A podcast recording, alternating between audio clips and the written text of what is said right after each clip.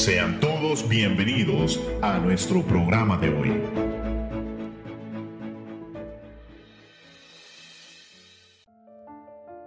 Ocho y media de la mañana, bienvenidos a este su programa Verdades Eternas. Mi nombre es José Alfaro y el día de hoy estaré en cabina con mi hermana María José Gutiérrez. Hermana, muy buenos días. Buenos días mis hermanos, buenos días a los que están en cabina, a los que están en controles y a toda nuestra bella audiencia. Amén. En controles tenemos a nuestro hermano Cristian Tajay. Hermano, buenos días. Él estará, ¿verdad?, asistiéndonos en todos los aspectos técnicos. Y pues, aunque no tenga una voz, nosotros sabemos de que el Señor está hablando por medio de su trabajo. Amén. El día de hoy, hermanos, continuamos con la serie de la, soberanía de Dios. Y el día de hoy hablaremos de la administración, parte 3. Amén. En el ejercicio de la administración.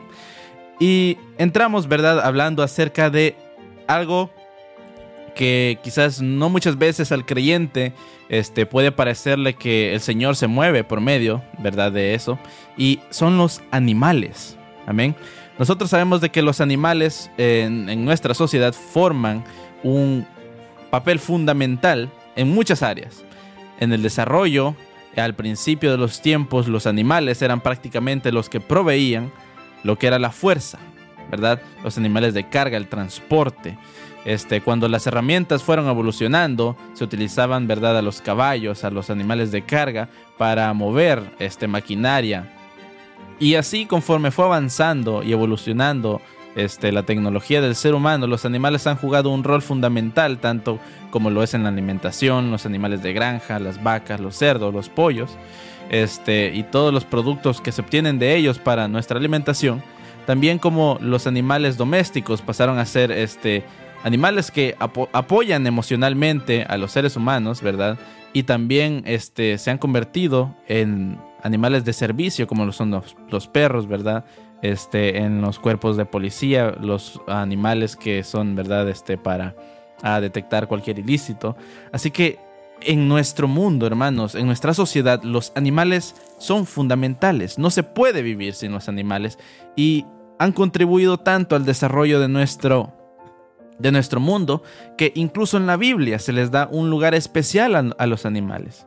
¿Verdad? Si usted se pone a leer su, su Biblia, se dará cuenta de que los animales e insectos son la variedad que son mencionados es enorme. Solo por mencionar, ¿verdad? Los más conocidos que se mencionan en la Biblia, tenemos al cordero, a la oveja, el carnero, el lobo y el león. Y esos son quizás unos pocos que usted puede decir, no, sí, he escuchado, he leído, ¿verdad? Este, cuando ah, se, mencionan, se mencionan en las historias de la Biblia. Pero hay prácticamente un sinfín, ¿verdad? Hay águilas, hay ratones, mosquitos, langostas, orugas, murciélagos, ranas, moscas, topos, búhos, antílopes, cerdos, camellos, y así podríamos seguir todo el día. Entonces, ¿qué es lo que quiere decir a todo esto de que incluso la Biblia, ¿verdad? Reconoce cómo los animales juegan un, papel fundamental en el desarrollo, ¿verdad? En el, en el contar las historias, en los sucesos que ocurrieron para que el Señor pudiera enviar un mensaje. Amén. Entonces, ¿Qué es lo que nos quiere decir esto? De que la soberanía de Dios se encuentra en, la administración que Él les da a los animales. Amén, así es. Hay algo, ¿verdad? Que entrando ya en, materia bíblico, en el libro de Génesis, ¿verdad? Siempre vamos a tomar este espacio para Génesis por el hecho de que es eh, lo que nos muestra un panorama completo de cómo Dios está trabajando con lo que son los animales.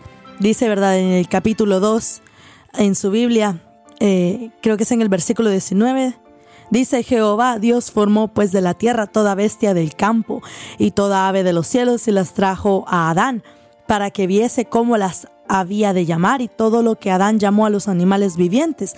Ese es su nombre.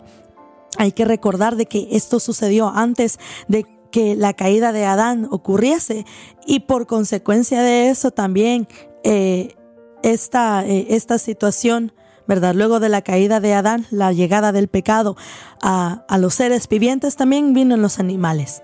Técnicamente los animales también son sujetos a enfermedades, los animales también son sujetos a, malformaciones en sus cuerpos de, y cualquier otra clase de, de, anomalías, ¿verdad? Que para nosotros son propias de estudio, de análisis, para poder entender la razón de ellos.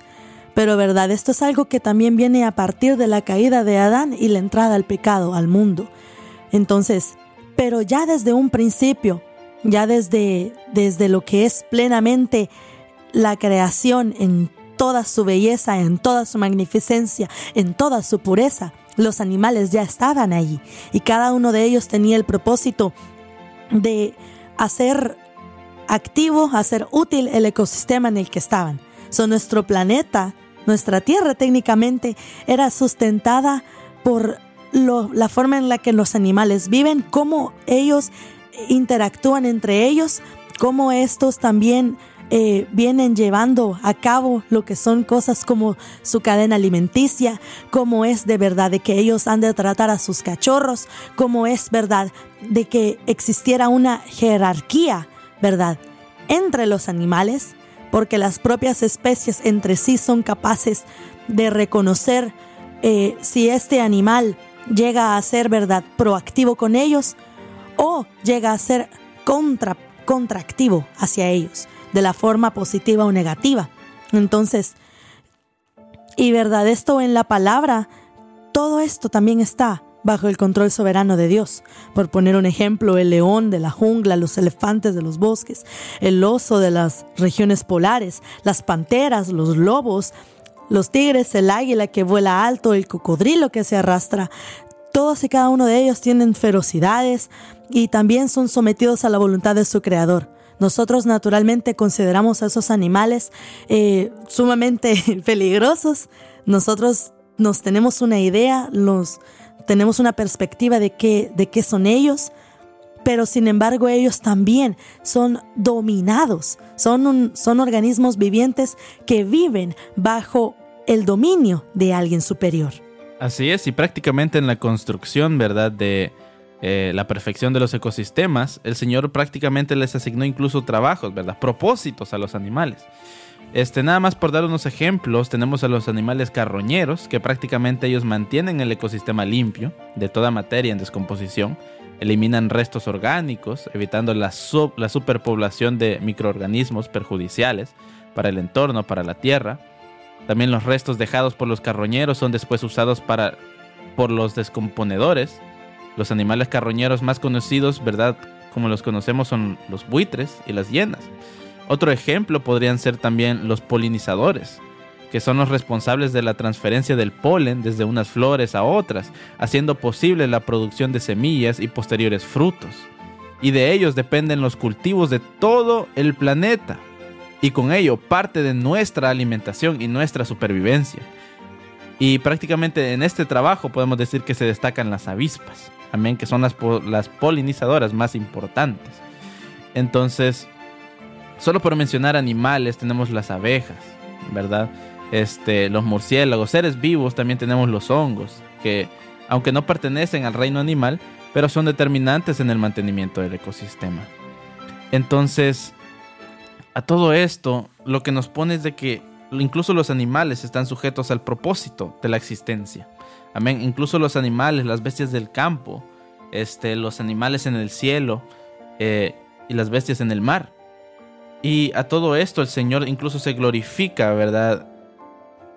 Y él, le da la importancia a los animales de una forma que incluso cuando el ser humano estaba tan, pero tan corrompido, y viene el Señor y escoge a un hombre, ¿verdad? Porque el Señor quería eliminar todo, todo aquello que estaba corrupto sobre la tierra, la maldad del ser humano, de los hijos del hombre. Y envía el diluvio. Sin embargo, Él se acuerda de los animales. Y eso es algo maravilloso. Así es, lo que es verdad el control de Dios sobre las bestias, sobre los animales en sí, independientemente de sus características, y sin tomar verdad en, cuestión lo que es su individualidad, los volvió a mostrar una vez más, ¿verdad? Con lo que estamos hablando del diluvio, una vez más resaltando la importancia de mantener a estos seres en nuestro ecosistema, ¿verdad? Dice en Génesis capítulo 6, versículo 19 en adelante, dice, y de todo lo que vive, de toda carne, dos de cada especie meterás en el arca, para que tengan vida contigo, macho y hembra serán, de las aves según su especie, y de las bestias según su especie. De todo reptil de la tierra según su especie, dos de cada especie entrarán contigo, para que tengan vida. Entonces Dios aquí ya tenía el propósito ¿verdad? De la destrucción de aquellos que se le oponían, de aquellos que rechazaban rotundamente hacer su voluntad, de aquellos que querían vivir bajo su concupiscencia. Entonces, pero Dios no se olvidó del resto de su creación, porque Él podía perfectamente y a forma de su voluntad propia deshacerse de todo lo que hubiera en la tierra, incluyendo nosotros, incluyendo animales, y técnicamente transformar todo el ecosistema como lo conocemos. Dios es capaz de hacer eso. Hablamos ante, en el capítulo anterior de que Dios se puede manifestar y utilizar a su voluntad los objetos inertes. Si lo que no tiene vida Dios lo puede usar, todavía más lo que tiene organismo propio, lo que tiene vida, lo que tiene un ciclo, es capaz de ser usado también. Y de igual forma, era con el propósito de que Después del diluvio, los animales también iban una vez más a tener esos roles importantes como los tienen ahora.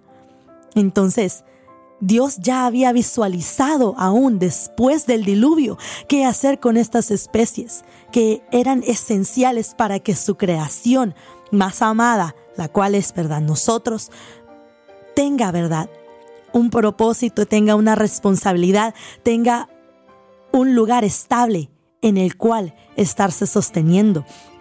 También, ¿verdad? Otra cosa que nos gustaría también estar colocando son eh, como en el libro, ¿verdad? De, de, Éxodo, hablan acerca de lo que son las plagas enviadas a Egipto, como ilustración del control de Dios sobre esta materia, ¿verdad? Lo que son este, estas criaturas, ¿verdad? Lo que hablamos, por ejemplo, lo que son las ranas, este, como estas, ¿verdad? se despojaron de su instinto, de su instinto de estar, ¿verdad? Entre en, en los ríos y entraron a palacio de Faraón. Esa fue una de las plagas. Ocuparon animales con el propósito de que estos se fueran de su instinto natural y actuaran fuera de lo que el ser humano considera normal en ellos. Amén. No se desconecte, la verdad, este ha sido, ¿verdad? Un tema interesante, hermana este, lo, uh, un desarrollo ¿verdad? acerca de nuestro entorno conforme a lo que son los animales. No se desconecte, regresamos después de esta pausa musical.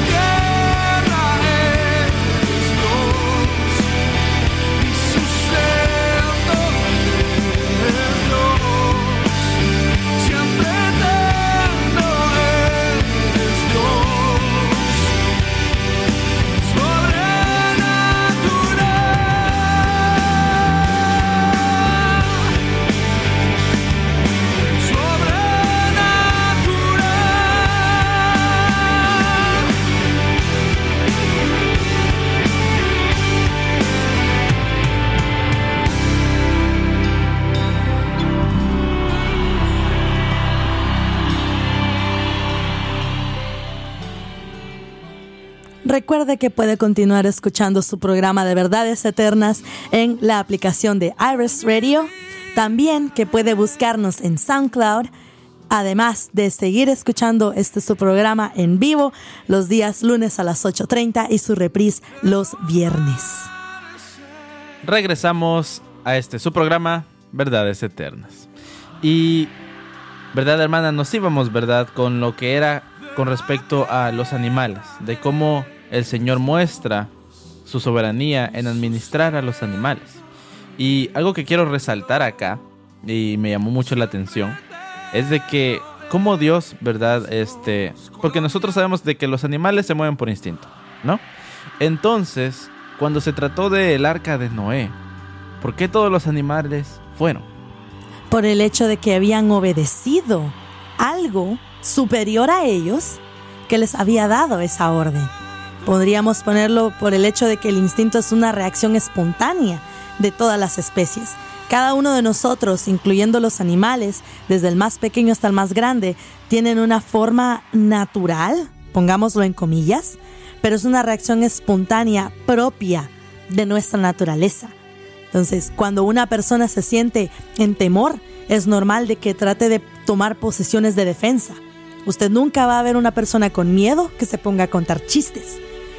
Entonces, pongamos lo mismo con los animales. Cuando los animales están en una situación de peligro, tratan lo más posible de alejarse de él. Entonces, pero vinieron, vino Dios manifestándole la orden a, Noé de construir un arca. Ok. Y ahí es en donde Dios viene a manifestar que entren dos especies. eh, que entre, ¿verdad? Una pareja de cada especie, varón y hembra, que son necesarias para la reproducción de esta especie.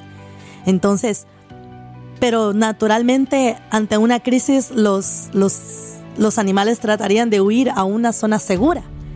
En su lugar vinieron a adentrarse al arca, recibieron una orden de adentrarse al arca y permanecer ahí aún en medio de la crisis.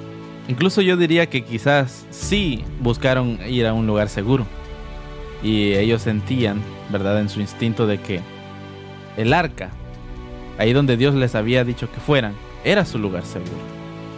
Así es. Entonces ellos ya estaban reaccionando posiblemente bajo la voluntad y la orden que Dios había dado a ellos, por el hecho de que Dios había sido el que les había creado de esta forma.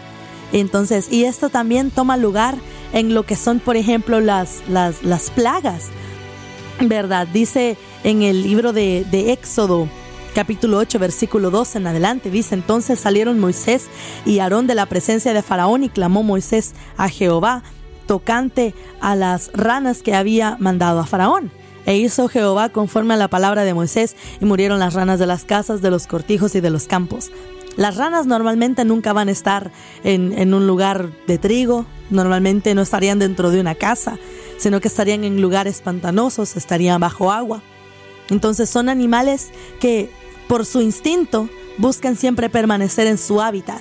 Sin embargo, Dios también había trabajado con el propósito de manifestar de su poder, y esta fue una de las plagas, de que, de que las ranas estuvieran fuera de este hábitat, no actuaran de una forma normal, no actuaran de una forma natural. Y eso no se hace de la noche a la mañana. Entonces, ¿cómo es posible que de la noche a la mañana esto hubiera pasado? También es, es, algo que ocurre, ¿verdad? En muchísimos ejemplos, ¿verdad? A, lo largo de, de, la Biblia, en donde podemos ver cómo los animales de toda clase, de toda especie y de todos los hábitats posibles son verdad, de alguna forma guiados o son verdad instruidos, aun si es fuera de su instinto natural, aun si es algo que no es natural o propio de ellos.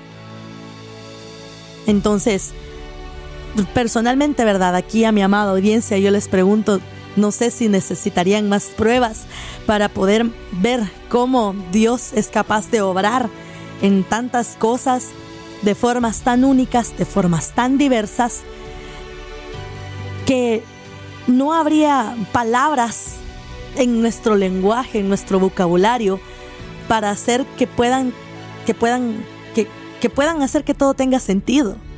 Es algo que deja sin palabras, es algo que no puede entrar en nuestra psique humana, de que Dios es capaz incluso de manipular los instintos de los animales. Ojo, no para mal, sino para manifestar de su poderío, para manifestar algo que Él quiere para nosotros.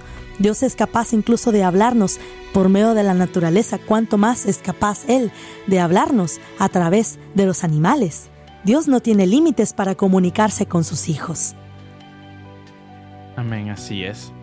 Y prácticamente haciendo un análisis más profundo, ¿verdad? A lo que son las plagas, ¿verdad? De Egipto. Este, muchas veces, no, pero eso lo podrían haber inventado, pueden poner, ¿verdad? De que, oh, sí, inventaron de que las 10 plagas realmente pasaron, ¿verdad?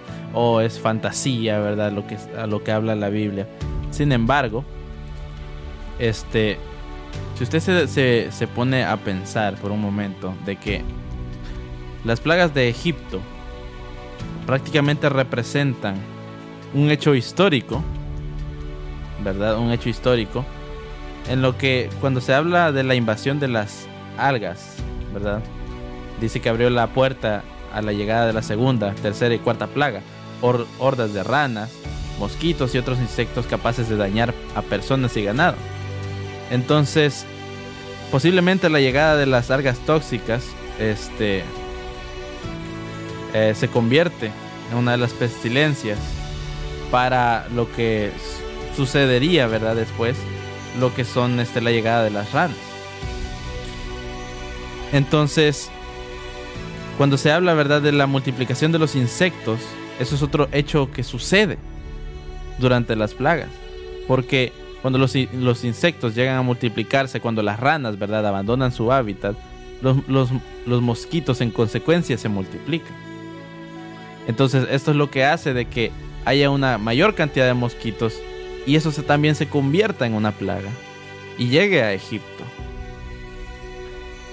Entonces prácticamente el Señor tuvo que detonar, ¿verdad? Un hecho, una, una, un fenómeno para que todas estas este, plagas llegaran a, a, ser posibles en Egipto. Y esto lo que nos lleva a pensar por un momento es de que, como lo decía usted, ¿verdad, hermana? De que Dios se mueve sobre, uh, sobre todo.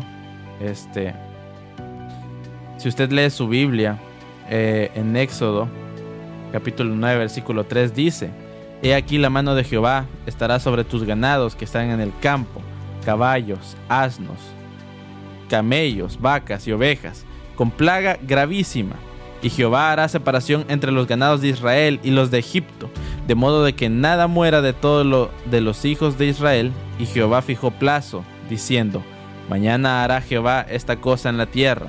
Al día siguiente Jehová hizo aquello y murió todo el ganado de Egipto, mas el ganado de los hijos de Israel no murió, murió uno. Y por más incluso que la ciencia intente explicar, ¿verdad? Cómo sucedieron todos estos hechos. Porque algunos dicen, no, pero es que las algas obligaron a las ranas a salir de sus hábitats, ¿verdad? Y que las ranas, este, lo mu- los mosquitos se multiplicaron porque ya no habían ranas. Pero siguen sin explicar por qué solamente el ganado de Egipto fue el único afectado. Siguen sin explicar por qué únicamente este, los recursos del pueblo de Israel no fueron tocados, a pesar de que quizás eran los mismos. Probablemente eran las mismas vacas, ¿verdad? El mismo tipo, ¿verdad? De ganado. Entonces, de igual manera, Dios envió nubes de langostas para, para plagar la tierra. Y a todo esto lo que nos lleva a pensar de que en nuestra vida personal, la vida de los animales representa no solo una vida de obediencia, principalmente. Algo que mencionaba la hermana al principio y que la verdad este, me dejó un mensaje importante es de que los animales solo obedecieron. Amén. Cuando iban a ser salvados. Cuando iban a ser usados para la voluntad de Dios. Entonces, ¿qué es lo que quiere decir? De que muchas veces los animales son incluso más obedientes que los seres humanos.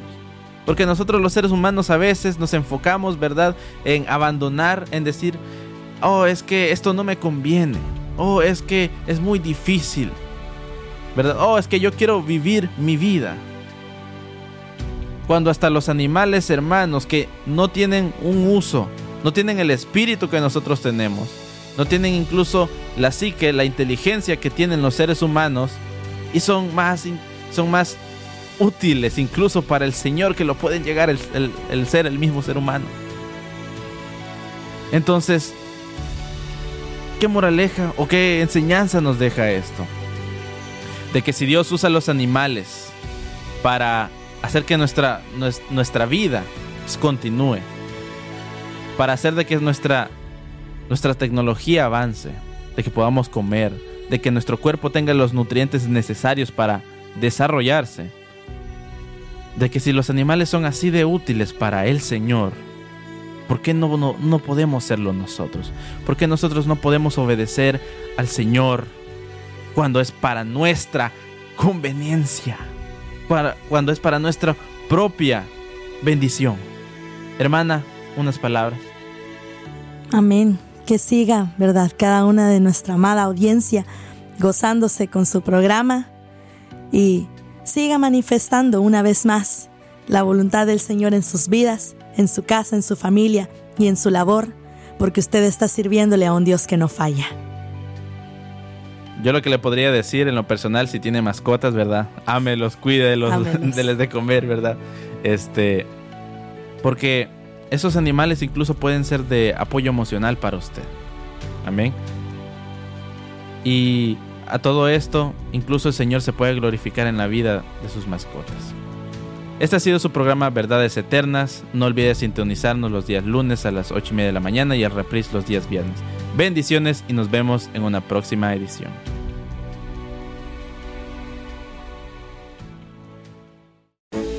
Gracias por escucharnos. Te invitamos a nuestro próximo programa.